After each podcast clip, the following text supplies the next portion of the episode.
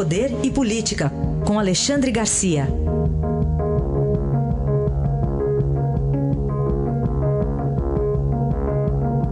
Alexandre, bom dia. Bom dia, Raíssa. Bom dia, Carolina. Bom dia. Bom, estamos acompanhando os primeiros acontecimentos lá na Venezuela do dia de hoje, com o Juan Guaidó pedindo que a população vá à rua, dizendo que tem apoio militar, e saiu com o Leopoldo Lopes, que deixou a prisão domiciliar, Alexandre. Pois é, é, uma, é um passo a mais para a derrubada do Maduro. Né? E provavelmente só são leais a Maduro aqueles que estão envolvidos em corrupção, aqueles generais envolvidos em corrupção que a gente sabe que estão.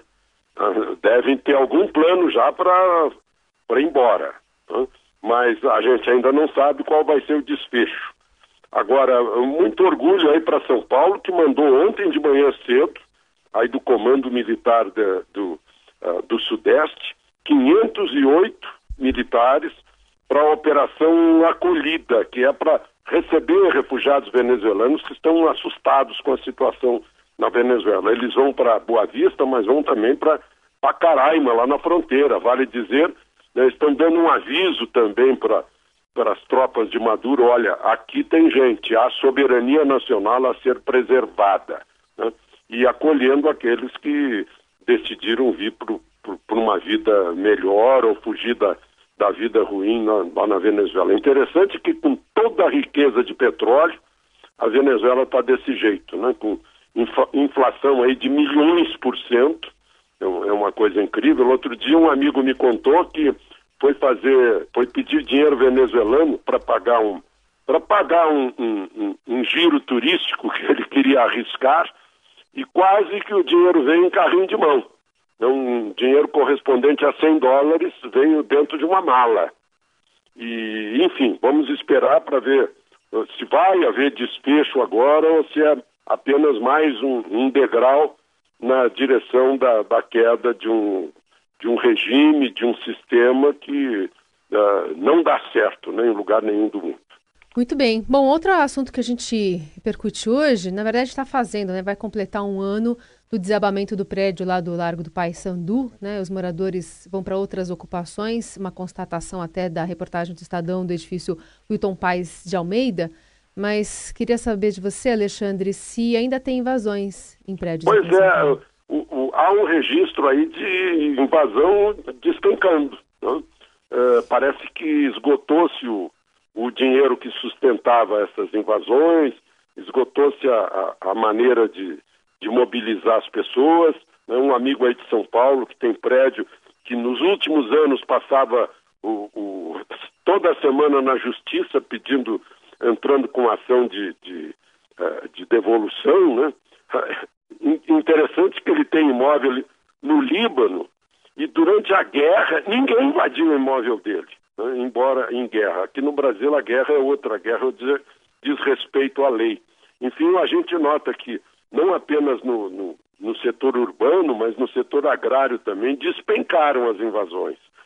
Uh, de um lado, há esse o temor de defesa da propriedade. Aliás, está uh, tá tramitando no, no Congresso o, o, presidente da Câmara, que agora está falando direto com o presidente da República e vice-versa, não querem mais intermediário para evitar disque-disque e, e, e, e, fofoca, está né? uh, prometendo encaminhar rapidamente medidas de legítima defesa da propriedade. Isso desestimula as invasões. Né?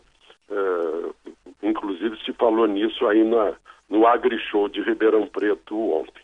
Aproveitando então, o AgriShow, que teve até ontem a, presen a presença do presidente, é uma feira que a cada ano apresenta inovações, né, Alexandre? Pois é, e uma feira de tecnologia que é exatamente onde está o forte do, do agronegócio hoje no Brasil. Né? Eu estava dando uma olhada aí no temário lá da feira, meu Deus do céu, é, é, é mundo digital aplicado à terra, né, com consequências na produtividade. É o que está sustentando o, o, o, o, balanço de pagamentos do Brasil, a balança comercial, né, é a produção de alimentos, que, que é a grande, a, a, coisa mais óbvia, né? Ninguém vai parar de comer. Então, não apenas o brasileiro, mas também aqueles dos outros países que, que nos compram. Essa feira aí é, é, é algo uh, extraordinário. Ontem foi, foi anunciado aí que o campo vai receber mais atenção ainda do que vinha recebendo, porque uh, mais crédito para comprar máquinas, o crédito anterior se esgotou, porque o, o, o, o, o agricultor não quer ser surpreendido pela colheita pronta e não ter máquina para colher. Né?